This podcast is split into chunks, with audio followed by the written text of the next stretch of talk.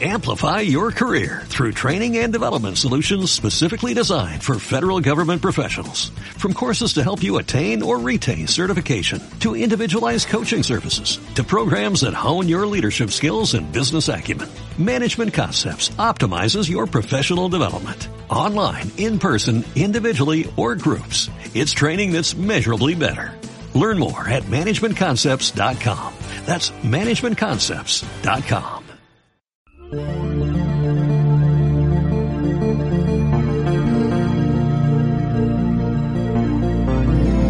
Encuentros cercanos.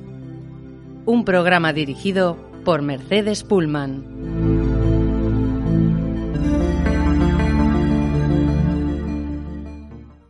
Después de que en 1610 Galileo descubriera las lunas de Júpiter con su telescopio casero, sus críticos religiosos condenaron su nueva teoría centrada en el Sol, afirmando que era un destronamiento del hombre.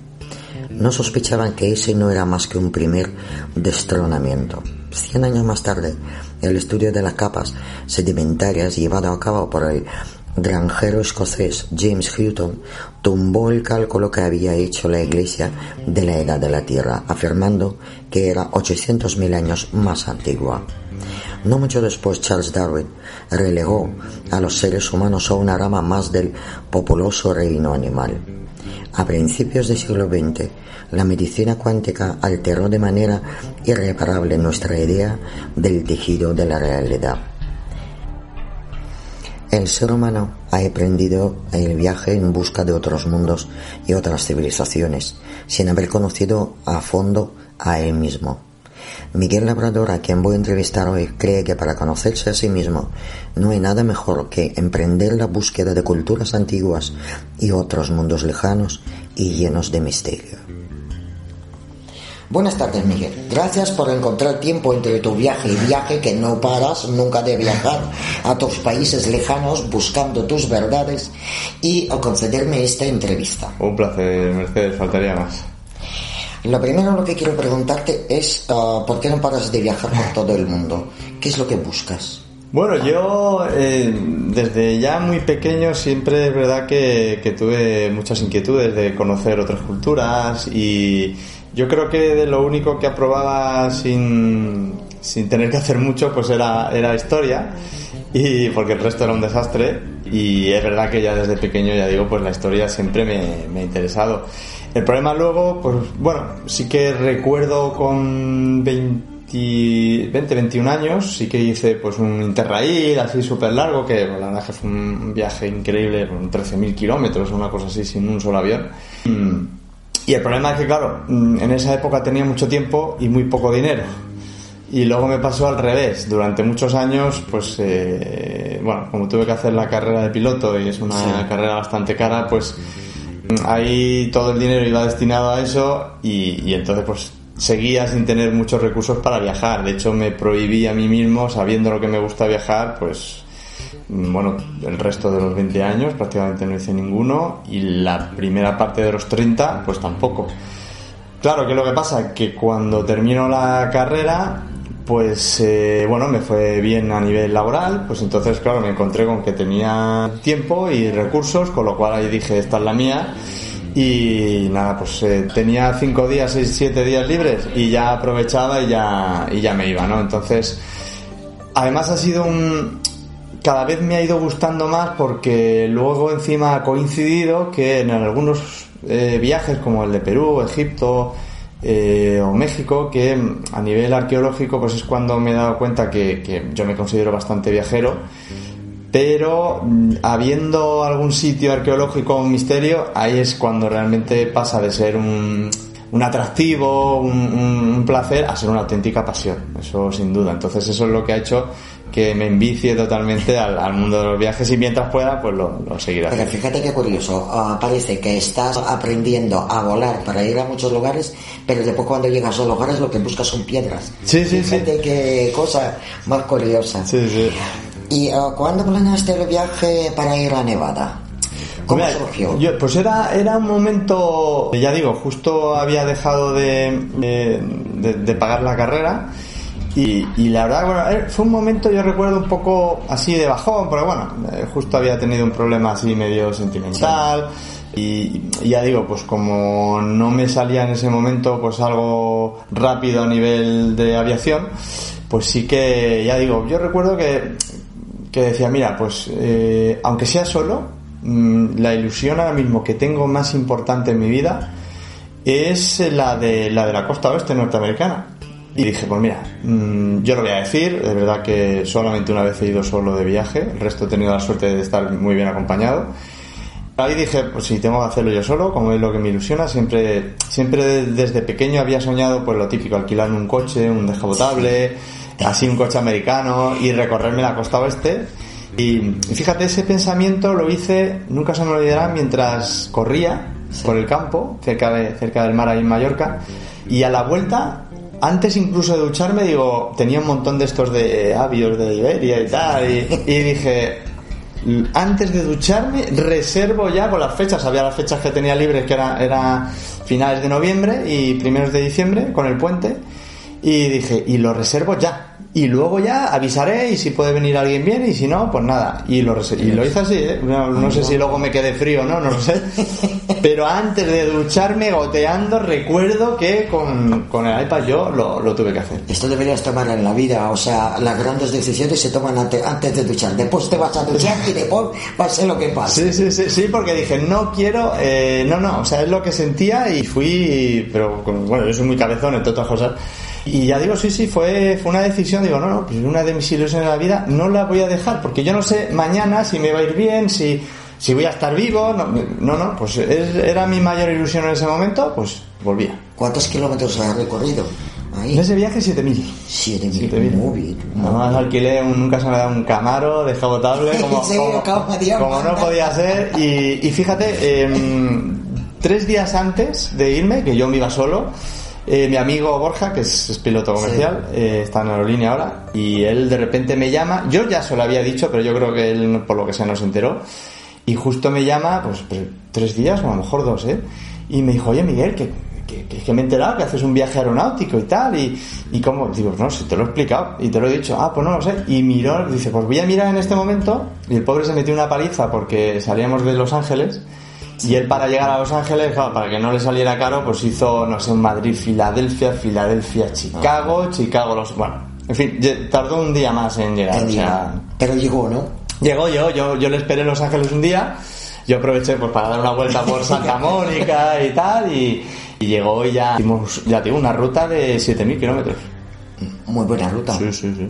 ¿Y cuándo se despertó tu interés por el Área 51? Yo, mira, desde, luego si quieres hablamos un poco de, de Von Lázar, eh, desde, pues ya muy pequeño, de- desde que empezó a sonar, por dos razones además. Una, como amante de la aviación, pues por el hecho de que, bueno, era de Vox Populi, ¿no? Que se estaba probando ahí lo último de, de la aviación, tanto de la CIA como, como de, de la USAF norteamericana.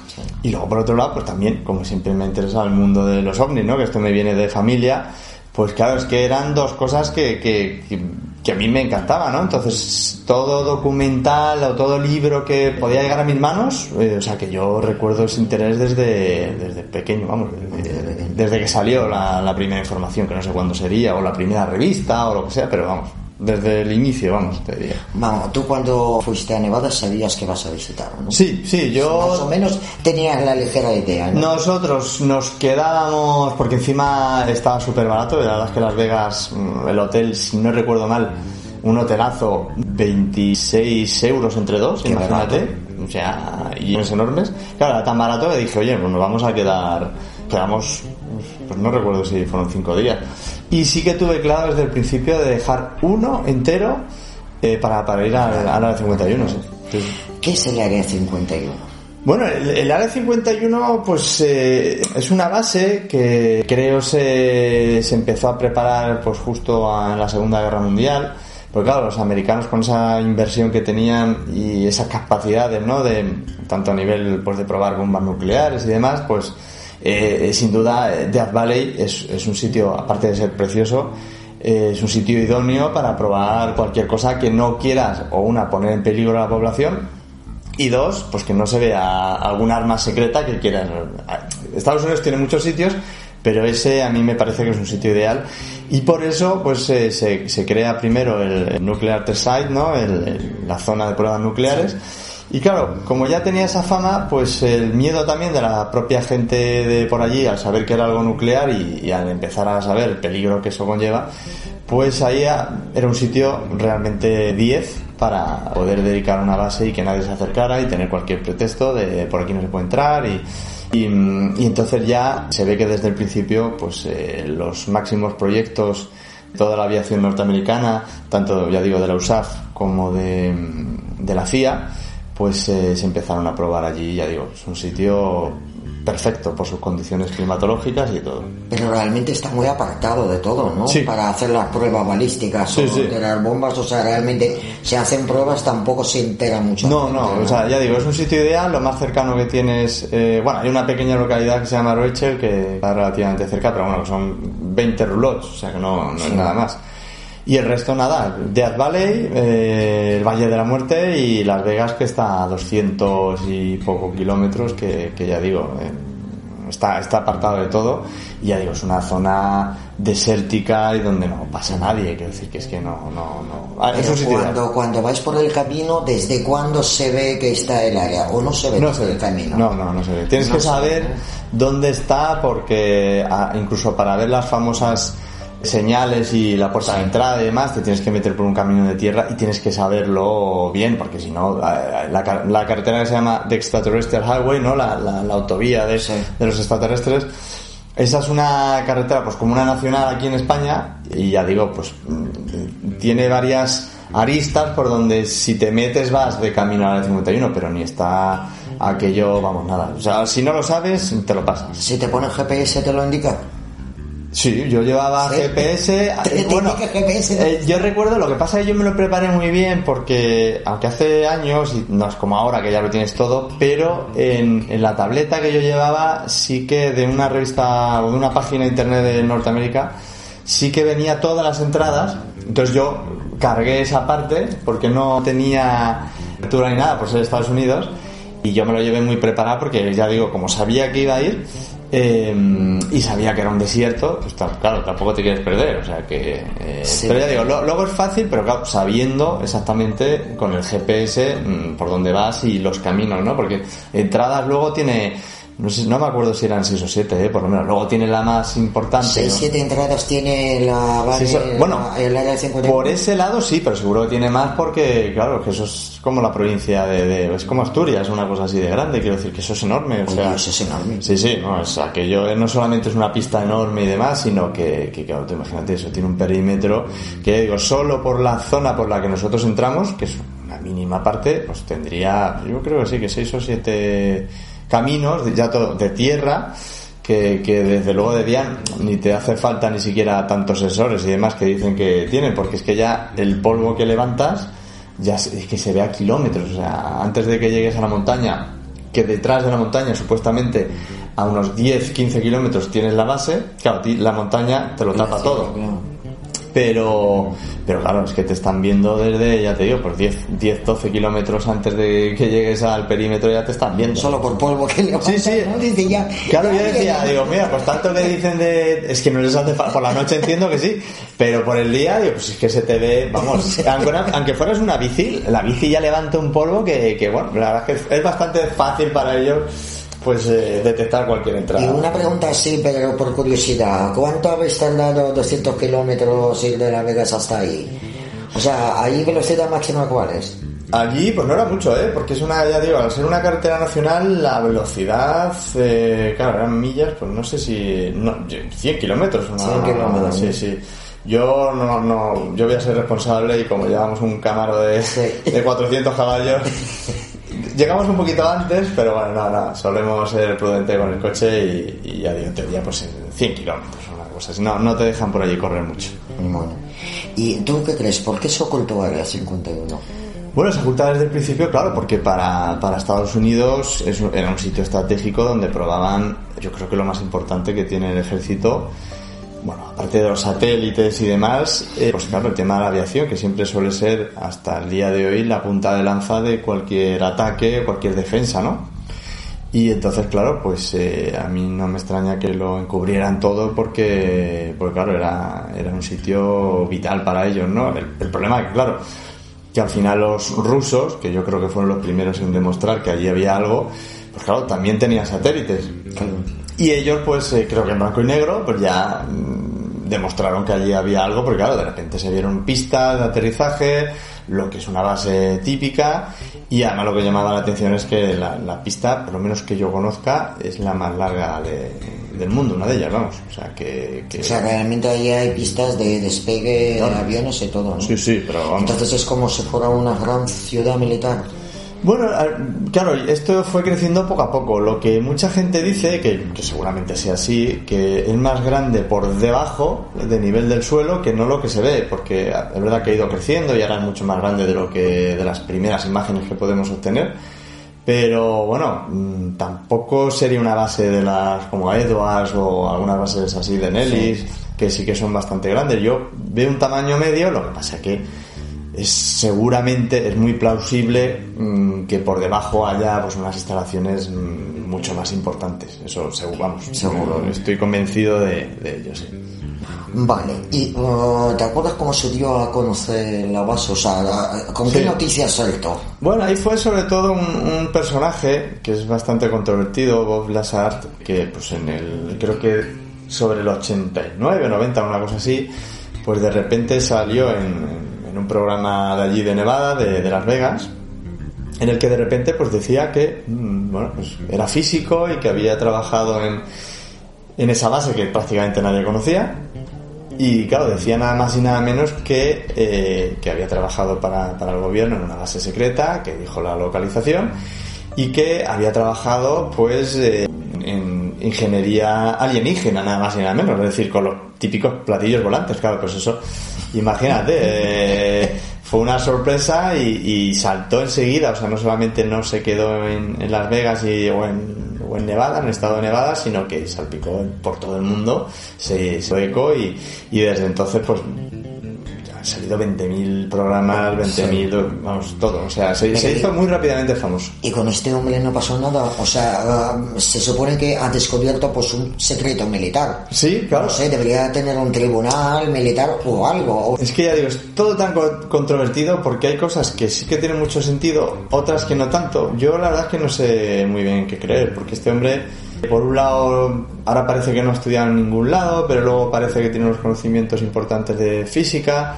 em, y da datos que eh, sería muy raro pensar que se lo hubiera inventado, ¿no? Y elementos eh, químicos, en fin, no sé, había, hay, hay muchas cosas que por un lado te dicen que sí y por otro que no, ¿no? Pero el caso es que, bueno, que pone en el mapa la base y que desde entonces pues se ha creado ahí una corriente que en muchos casos yo creo que es hasta casi religiosa, o sea, Sí. ha, habido, ha habido un boom que no se ha ido, y ya estamos hablando de hace ya 30 años, y es curioso cómo... Que sigue vigente hasta Sí, hoy. sí. O sea, tú hablas de Área 51 y despierta interés. Y además este hombre hace muy poco, pues no sé si el año pasado, después de tantos años, porque eh, luego sí que es verdad que se mantuvo en el anonimato y volvió a dar una entrevista, bueno, él no se retractaba y al revés, o sea, él confirmaba todo lo que vio y sigue haciendo sus estudios, etcétera. O sea, bueno, ya digo, es un, es un personaje bastante controvertido y pero bueno, eh, estuviera diciendo la verdad o no, de luego eh, conocía la, la base y fue el que la dio a conocer sin lugar a dudas, vamos. A mí lo que me sorprende es que sigue vivo. Eso sí que me Sí, sorprende. sí.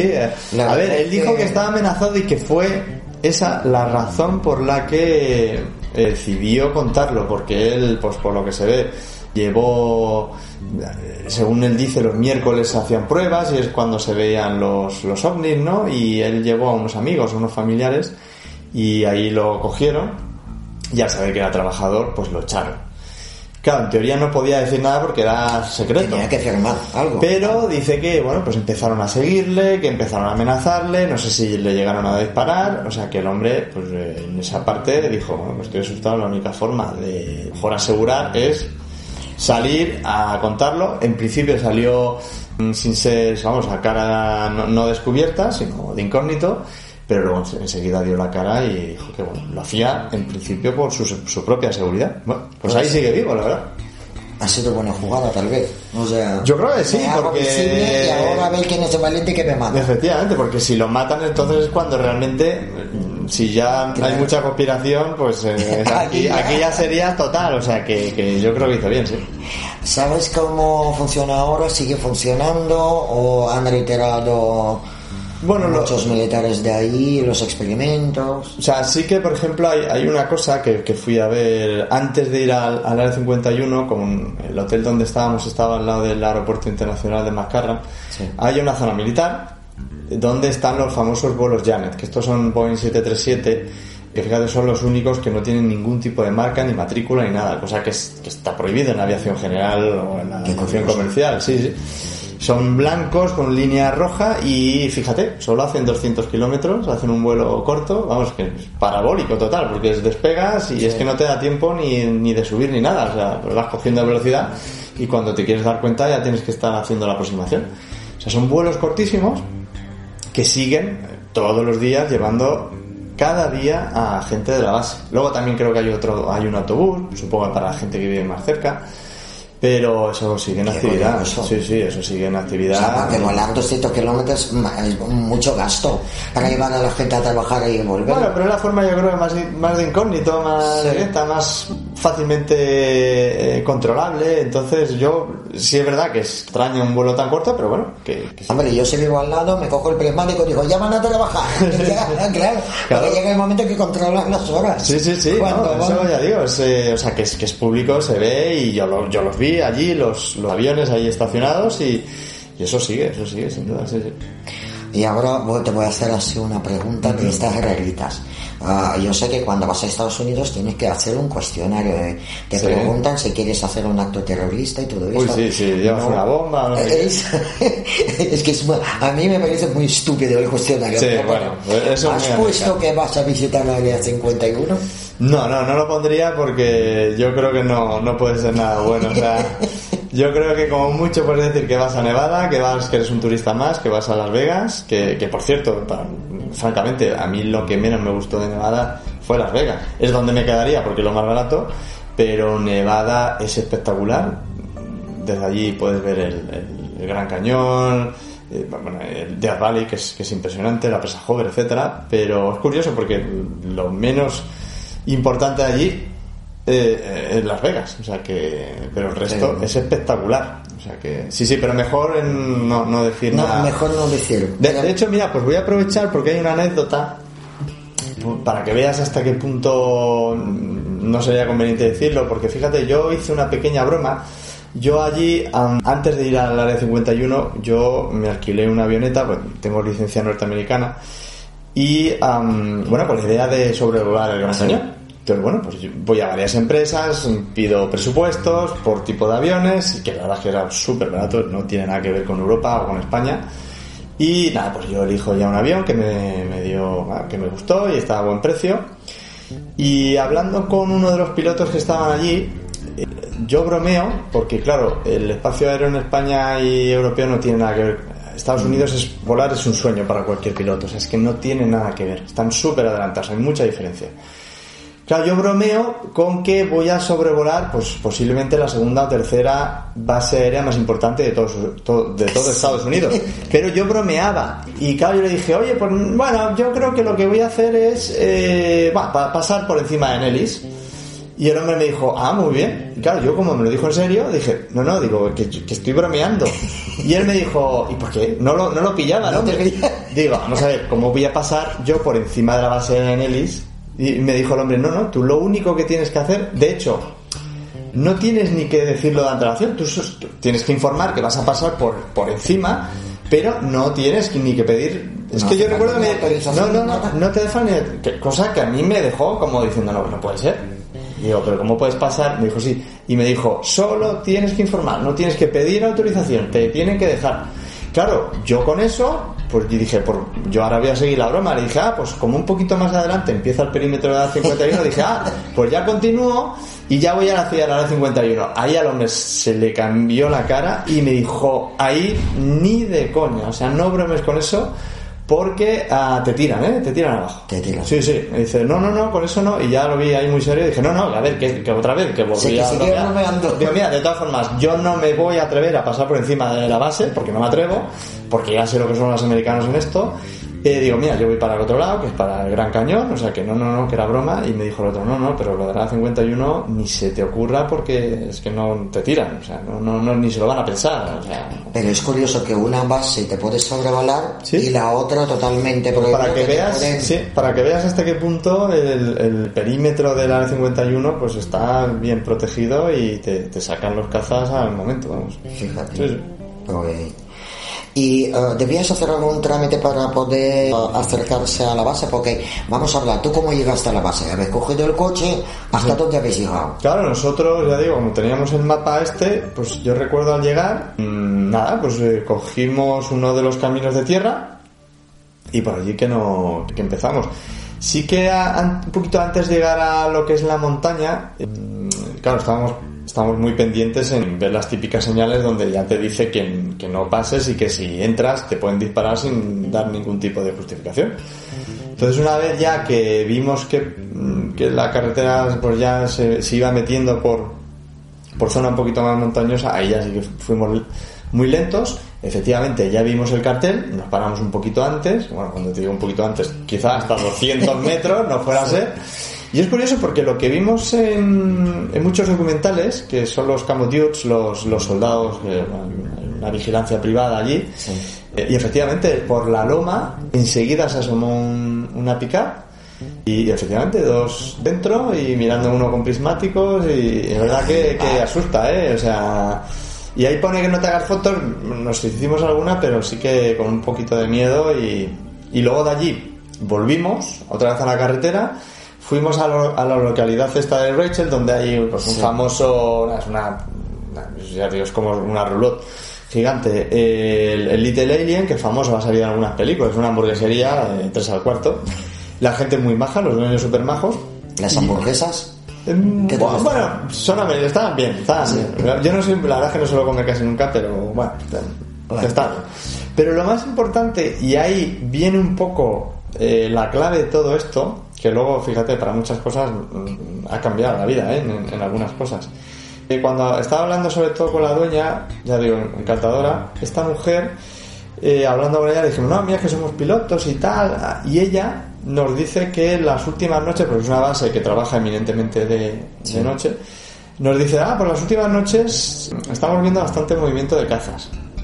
Claro, al decirnos eso, nosotros ya nos, ya nos íbamos, ya estaba atardecía, anocheciendo, y al decirnos esto, a mí se me ocurrió, y le dije a mi, a mi amigo, a Borja, le dije, oye, nos quedamos, un- ya va, va- va a anochecer, y si nos quedamos nada, un cuarto de hora en el mismo, en el primer sitio, pero en vez de meternos en la carretera de arena, Sí. al borde, claro, pues un desierto, pues te, te sales un poco de la carretera y ya está.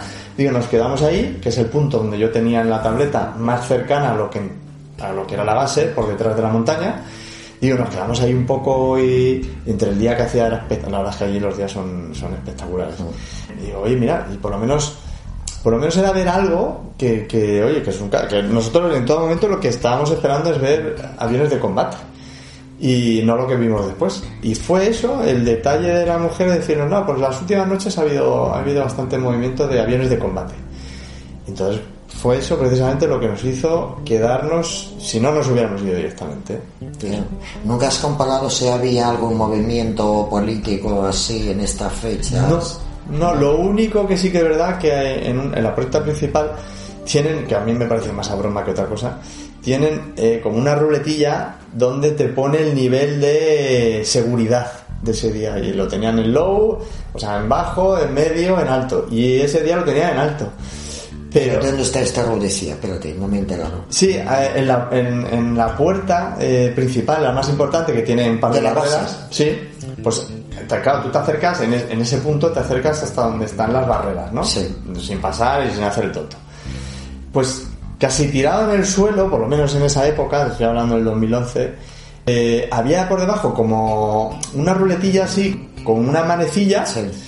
Súper cutre, o sea, quiero decir que es que no sé si eso era de cartón piedra, pero, pero te ponía en rojo, pues el nivel alto, en medio y verde, ¿sabes? O sea, ¿De qué tamaño era más o menos? ¿Como un folio no, pues como, pues mira, como el, el- O el sea, medio metro, me- un metro... Sí, sí, por ahí, no, no sería más grande que eso. Y ya digo, me llamó la atención, digo, pero digo, ¿te van a explicar a ti una base aérea secreta? Sí, por- me dará igual, si es que si entras te van a, Da igual a que de por vida, vamos, o sea, que es que, vamos a ver, que, que ¿Y no sé, me llama la atención. en qué nivel estaba eso? Estaban alto, estaban alto, estaban alto. Pero claro, un poco ridículos con a un mí, panel así. yo de verdad, yo cuando lo vi dije, pero tú te crees que a, mí me va a cambiar el parecer si está abajo, o sea, si es abajo no voy a entrar ni, ni se me va a ocurrir, o sea, no, no sé, lo vi, lo vi absurdo. No tendrás la foto del. Yo sí, quiero, ver sí. ese cartelito. Sí, sí, sí, tengo un, vi- tengo un vídeo.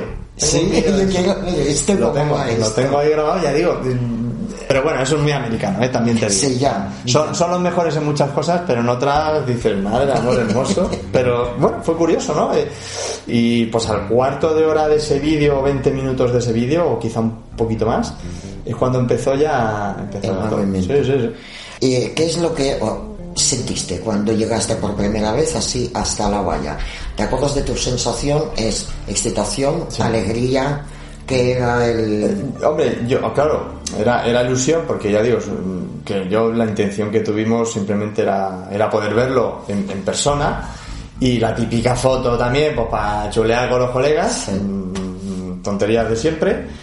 Eh, y, y, pero sobre todo lo que sí que era mucho respeto. Ya te digo, cuando salieron los, los guardias estos privados, Ya impone, ¿no? Sí, sí, te das cuenta de que, de que esta gente no, bueno, que son americanos, no van con ninguna tontería, ni ellos ni siquiera te van a avisar. o sea, entonces te das cuenta de, de que, bueno, pues hay que tener cuidado. Mm, A ver, en todo momento estuvimos en zona pública, pero incluso así eh, siempre decías, joder, a ver si la vamos a liar, que esta gente se le va mucho y, o sea, encantado, la verdad que de estar en un sitio que siempre lo, lo he conocido y que siempre había querido estar, pues además ya te digo, esa parte del desierto es de mis favoritos, ya, ya he visitado algún desierto en mi vida y Death Valley no sé si estará el uno, el primero o el segundo, y, o sea que ya solamente estar ahí yo disfruté un montón, pero ya digo, un cierto nerviosismo porque sabías que estabas en una zona delicada y que no podías hacer el, el tonto, ¿eh? No, desde luego que no. Y que podía haber un ovni.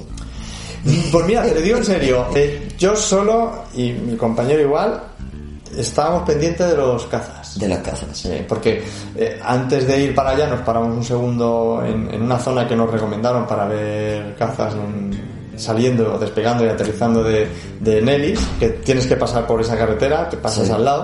Y, y a nosotros que nos encanta, pues fíjate, disfrutamos muchísimo viendo, sobre todo eran A-10 y F-16, son dos tipos de aviones de combate.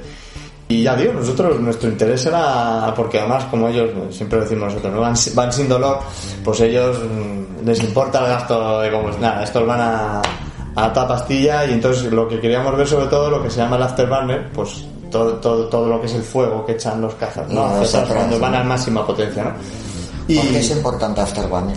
Bueno, pues porque nos, normalmente nos, claro, nosotros en Mallorca no lo veamos nunca, porque alguna vez, mm, pues algún caza sí que llega a la parte eh, militar de Mallorca, pero pues eh, eh, es, eh, las toberas con, con ese fuego saliendo, por así, por así decirlo, que, es, que se llama el afterburner, pues yo no, vamos, no, no lo veía desde hacía muchísimos años y sin embargo allí pues era común porque esta gente eh, si tiene algo es mucha economía a nivel militar y a otros niveles, pero a militar estos van sin, sin dolor. Entonces, nosotros estábamos esperando eso, que, que verdad, que encima de noche, ¿Y lo habéis o anocheciendo, no, no lo llegamos a ver. No, no, porque los, los cazas los vimos de día y encima eh, en aproximación, con lo cual en aproximación van al revés, van prácticamente a, a la, la más baja potencia.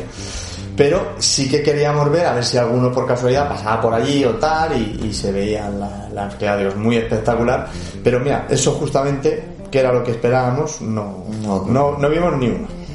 Bueno, y ahora llegamos a lo más interesante. ¿Qué es lo que viste tú en Área 51? Pues bueno, pues eh, ya digo, cuando se está anocheciendo nos, nos ponemos en, en ese lado y además, fíjate, demuestra un poco el- la sensación un poco de miedo que teníamos porque yo recuerdo que en vez de estar mirando hacia lo que sería la base, a- Sí. hacia la montaña que supuestamente detrás, donde teníamos nosotros localizados el mapa, daría para la base, pues nosotros el coche lo seguimos, lo pusimos de cara a si tenemos que salir a toda pastilla, sí, sí, y sin salir del coche ya. Porque claro, yo esto sí, lo he dicho muchas veces, ¿no? Se cuenta muy bien aquí, pues tomando un café Sí. y tal.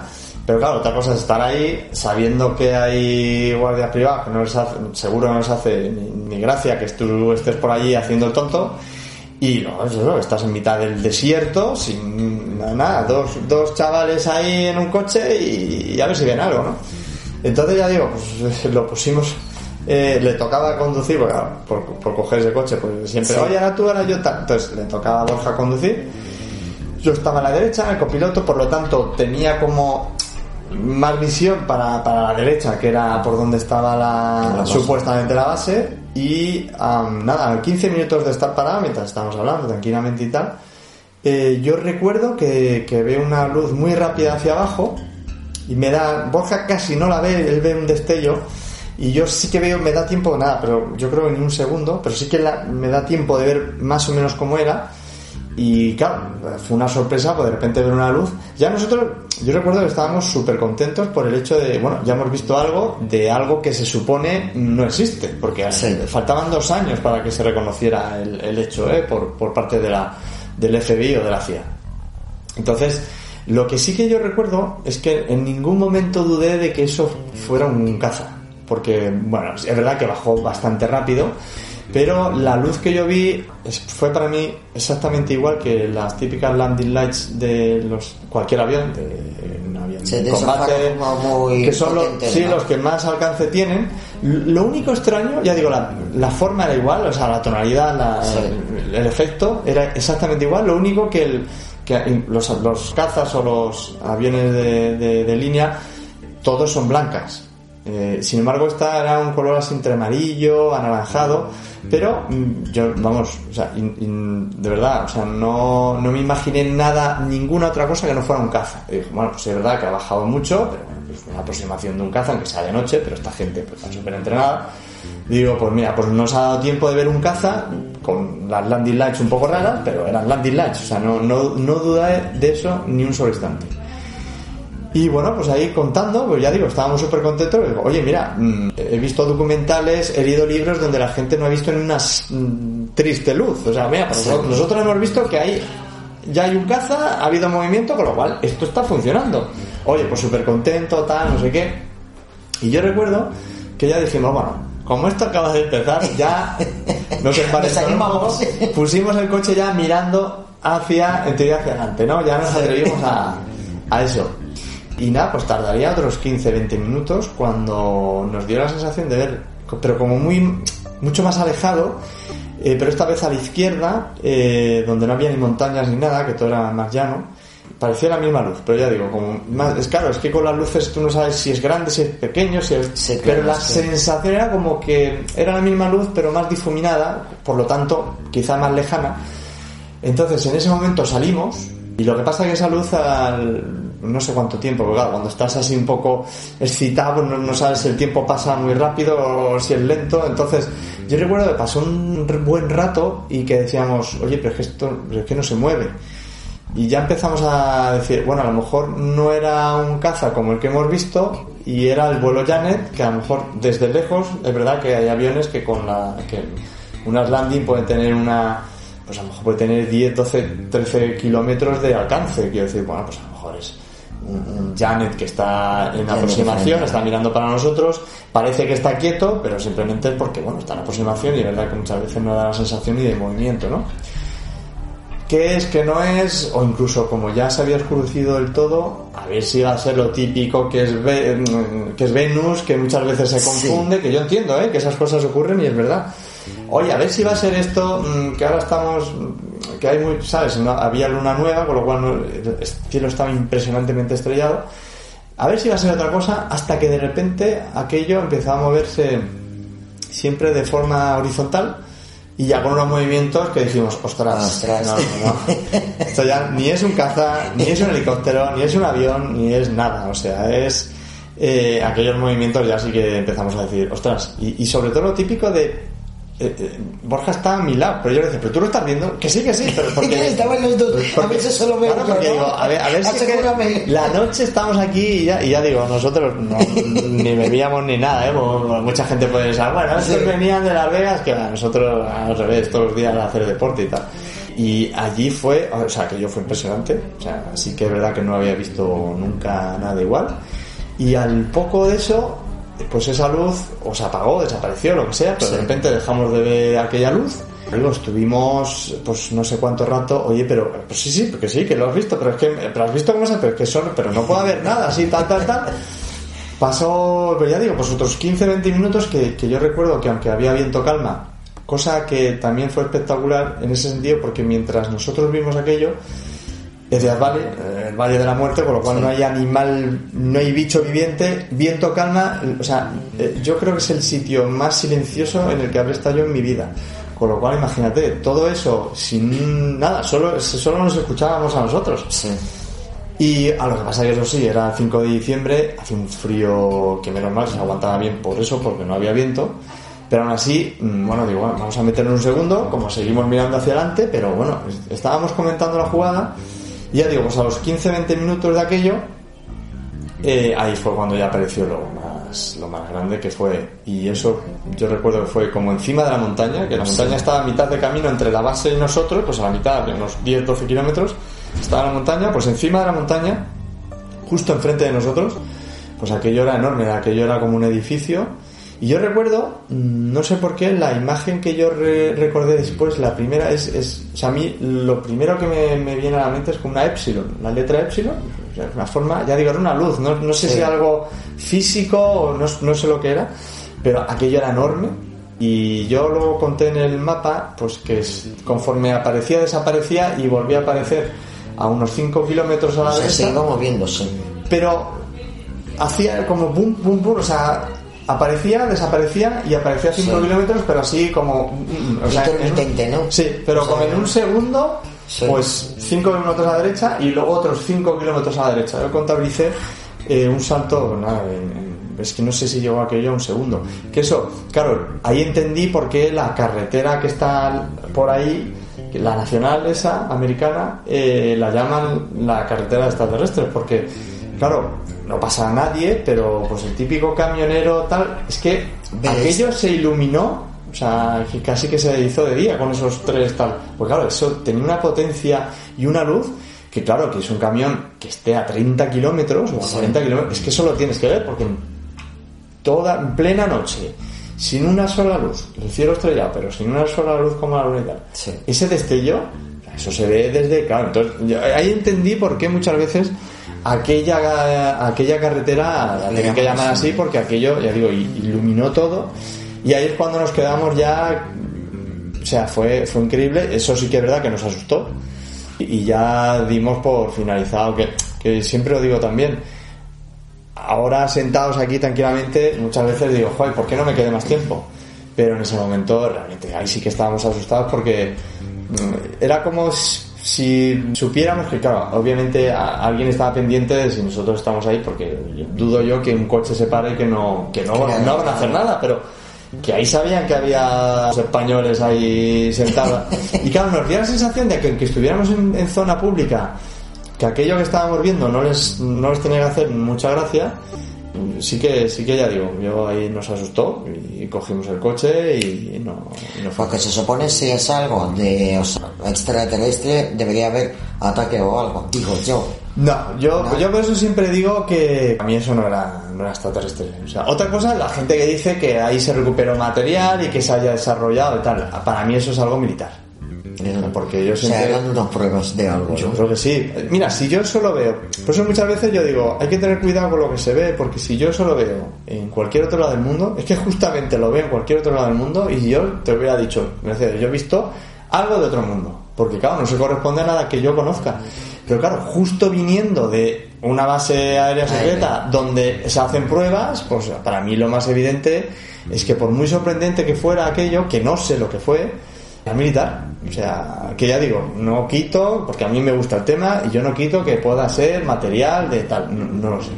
Pero que aquello era militar, yo te diría que casi al 100% estoy convencido. Lo que pasa, también pongo un ejemplo que digo mucho a mis amigos y demás, que es, todo el mundo conoce el famoso F-117, el avión caza Sí. triangular, indetectable. Bueno, es que, es que esos aviones son de los 60. Que es que han pasado, es que eso que hoy en día lo seguimos viendo y nos alucina, es que eso no es que esté obsoleto, o sea, es que eso...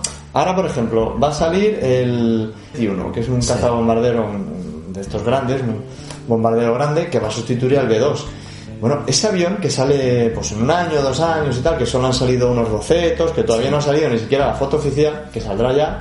Bueno, ese avión que sale en el 2021, ese avión, para los americanos, estoy absolutamente convencido que ya está obsoleto. O sea, ellos solo te van a mostrar lo que ya Lo que para ya, ellos. claro. Bueno, pues sí, les viene muy bien, han invertido una millonada, que por eso luego tienen que venir las guerras que tienen que venir. Pero eso es obsoleto ya. Entonces, claro, ¿qué es lo que en el 2011 estaban probando? Pues imagínate. O sea, pues es que Puede ser gente- lo que va a salir ahora. no, no, no, no, ni parecido, no. No, No. no, dudo yo que este avión pueda hacer ni un test, no. Eso que yo vi, o estaría en pruebas o tal, o sabrá. Yo creo que por mi edad no lo voy a ver. Porque yo creo que, francamente, en Estados Unidos ya lo ha dicho más de un alto cargo importante de compañías de militares y tal, que van por 60, 70 años por delante nuestra. Entonces, te van a sacar. El B21, este seguro que es un diseño que se desarrolló pues en los 70. o los 80. Sí, sí, sí, vamos, eso te digo, eso sí que no tengo ninguna duda tampoco. Entonces, ya digo, yo creo que es militar.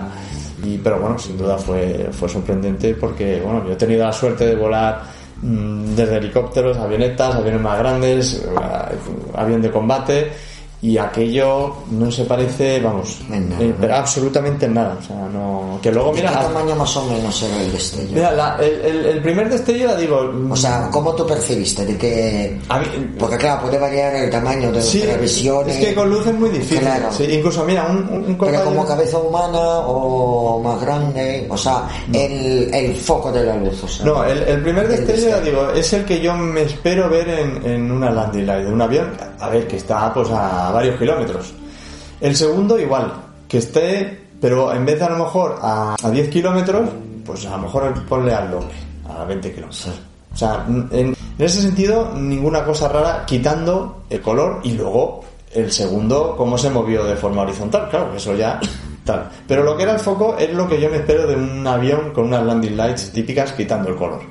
Pero el tercero era como un edificio de grande. A mí la parte, la parte no del destello, que yo recuerdo, a mí me pareció gigante. Claro que es verdad que, que en un destello a lo mejor la mayor parte era sí, la, la parte eh, magnificada el destello, lo que a mí me parecía como algo más físico, que puede, puede ser, porque es verdad que las luces es que es muy complicado, pero el destello fue enorme, ya digo, aquello eh, iluminó toda esa zona, pero le estoy hablando de decenas de kilómetros a la redonda, o sea, eso, aquello iluminó todo, o sea, Pero y las- tiene que ver la gente que vive Sí, allí, sí. vamos. Y por eso ahí entendí por qué lo llaman Star Highway, porque yo, yo no sé qué tipo de... Es que ni siquiera se lo preguntamos a la gente de allí, porque es que no preguntamos ni lo de los ovnis porque nos dio un Pues poco de... que preguntar por qué se llama esa carretera así, para que os cuenten. Ya, pero- Bueno, seguro que ahora sí preguntas. Hombre, claro, lo que pasa es que como yo pensaba que eso era más de, bah, pues de gente de campo que no sale de aviones, entonces mm, si tú ves lo que te decía antes, ¿no? El afterburner, pues ya te puedes imaginar, o, o incluso si tú ves esas pruebas de esos aviones nuevos,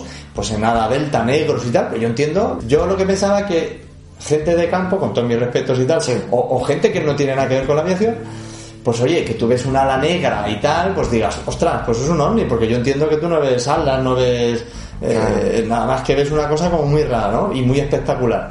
Entonces yo, francamente, siempre he achacado al, al Área 51 eso. Lo que pasa, claro, lo que yo vi ya es cuando, es precisamente cuando yo dije, ahora entiendo por qué se llama Área 51, porque, o sea, Extraterrestrial Highway.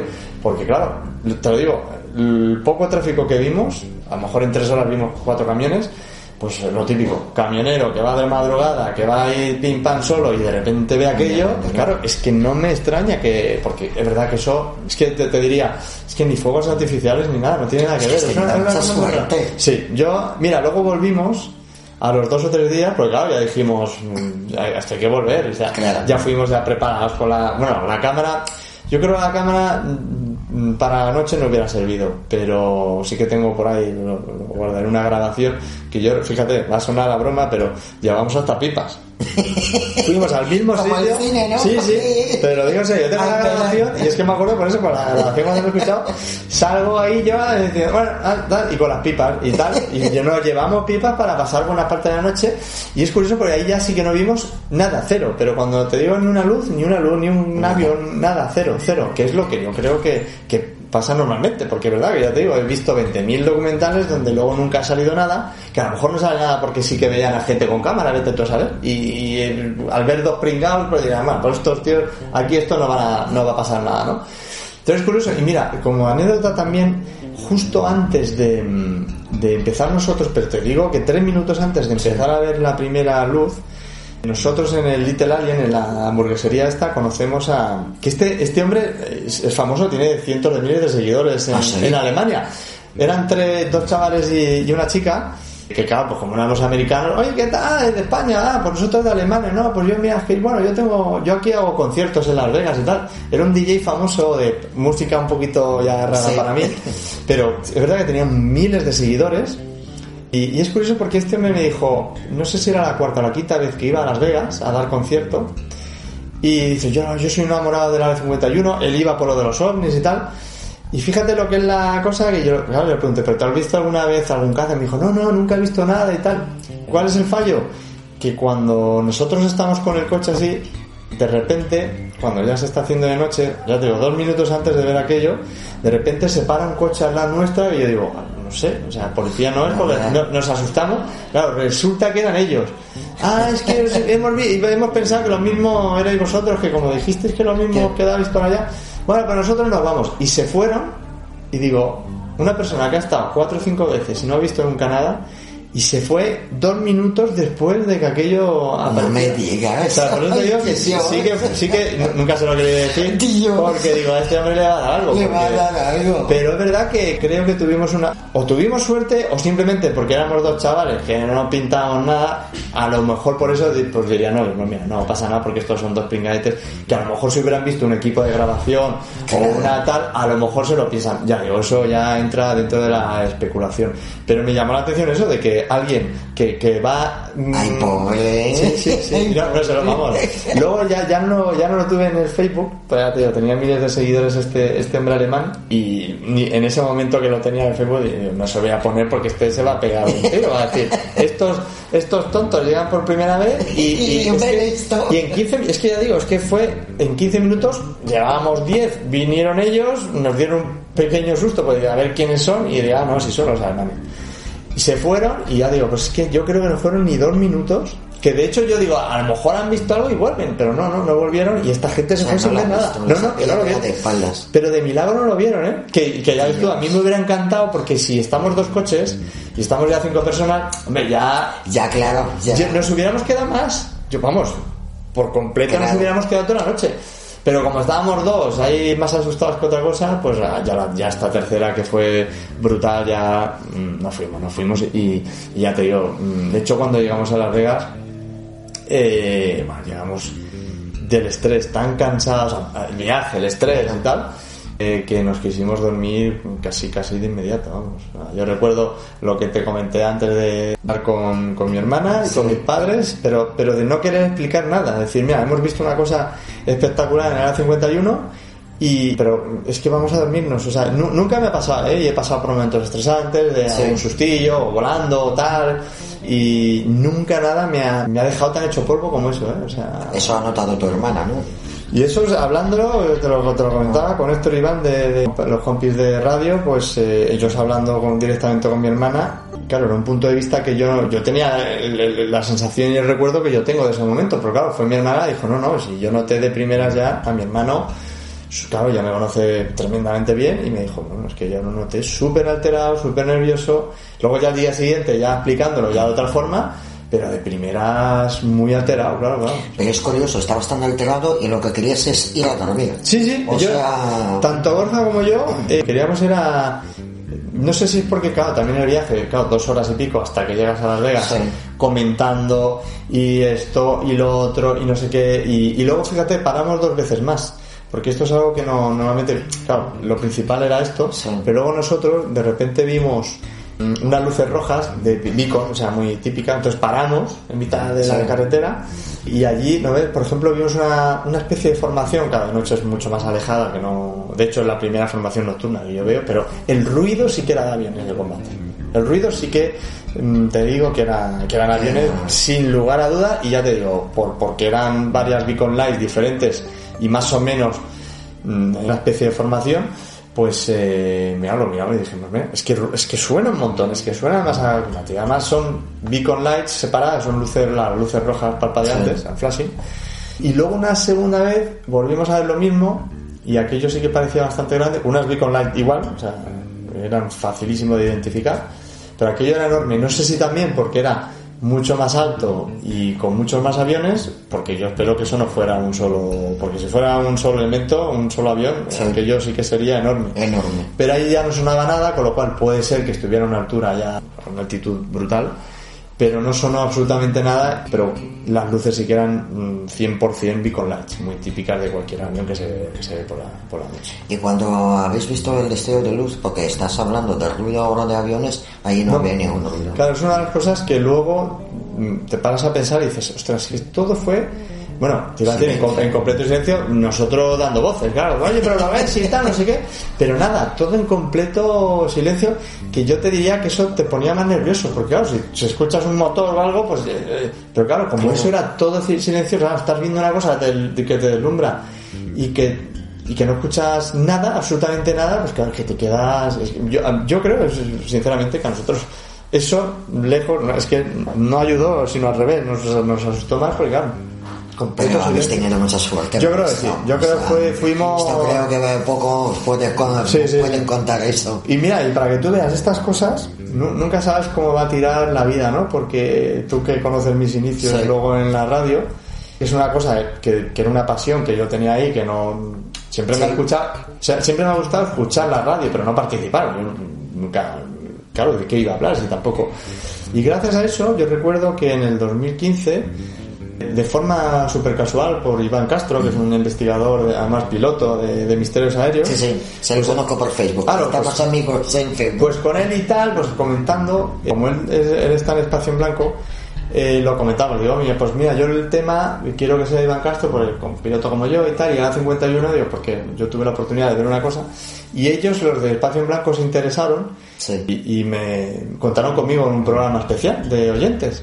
Y es verdad que eso me, me, me hizo mucha ilusión porque yo lo escuchaba de toda la vida, por eso por mis padres. Luego la segunda vez, para hablar de lo mismo a través de un amigo mío, Luis Tobajas, en, en Valencia, y a partir de ahí me, me gustó mucho la radio, y gracias a Planeta Incógnito, con, con Ya, y- y, también con, Iván, que son ellos los, los que ven, oye, pues has viajado y tal, aparte de hablar del Área 51, oye, si has estado en estos sitios de tal, y al final acabo haciendo la conferencia gracias a ti para la sociedad, quiero decir, que, pero todo empieza, fíjate, una, una experiencia como esta, ¿Cómo te puede llevar Y- a cosas, cosas y, y es- llevarte? y yo te lo digo en serio, es relación directa de lo que viene a la 51, porque si no, no empieza en la radio, si no, la gente no ve los viajes Claro.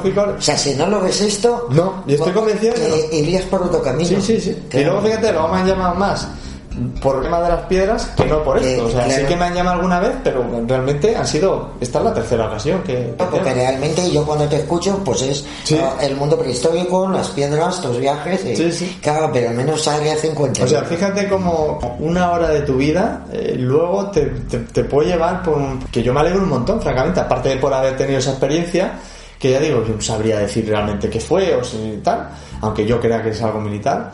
Que es verdad que a muchos ufólogos no les hace mucha gracia, yo eso es lo que he notado. En cuanto no reconoces que sea algo extraterrestre, Es parece como que ya no tiene validez, pero bueno, yo creo que sigue siendo algo enigmático, aunque no crea que yo sea que extraterrestre. sí, yo creo que sí. O sea, no, no hace falta que sean extraterrestres. Que a lo algo- mejor lo era, ¿eh? Quiero decir, pero yo creo que lo más sensato era pensar que no.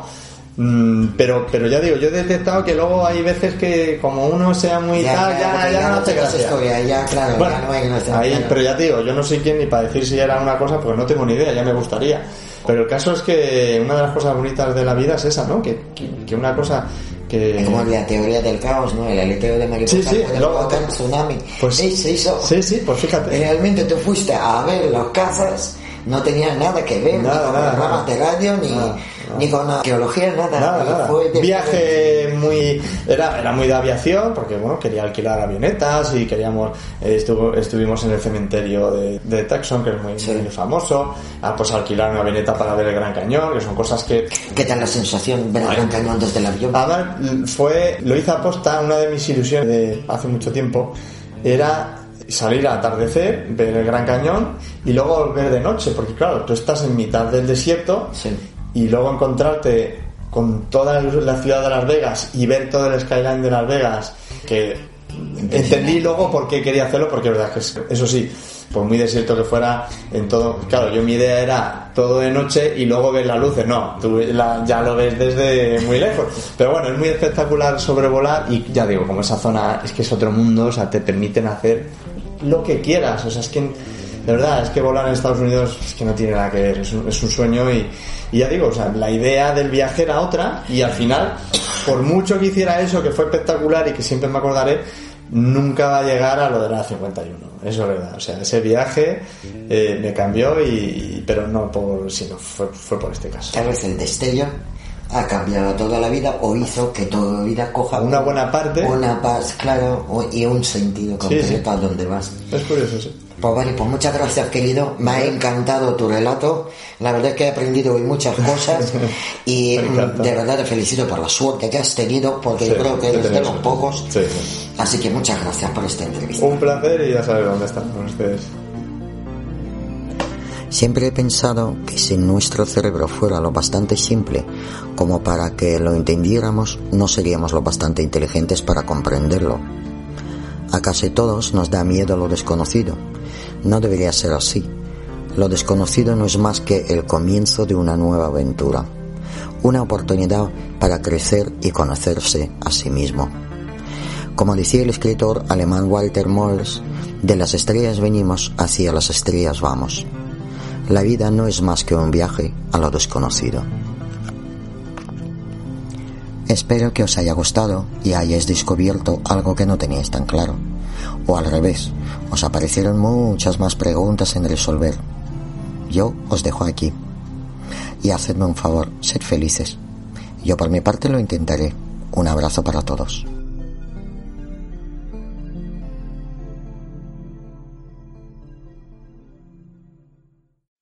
Amplify your career through training and development solutions specifically designed for federal government professionals. From courses to help you attain or retain certification, to individualized coaching services, to programs that hone your leadership skills and business acumen, Management Concepts optimizes your professional development. Online, in person, individually, or groups, it's training that's measurably better. Learn more at managementconcepts.com. That's managementconcepts.com.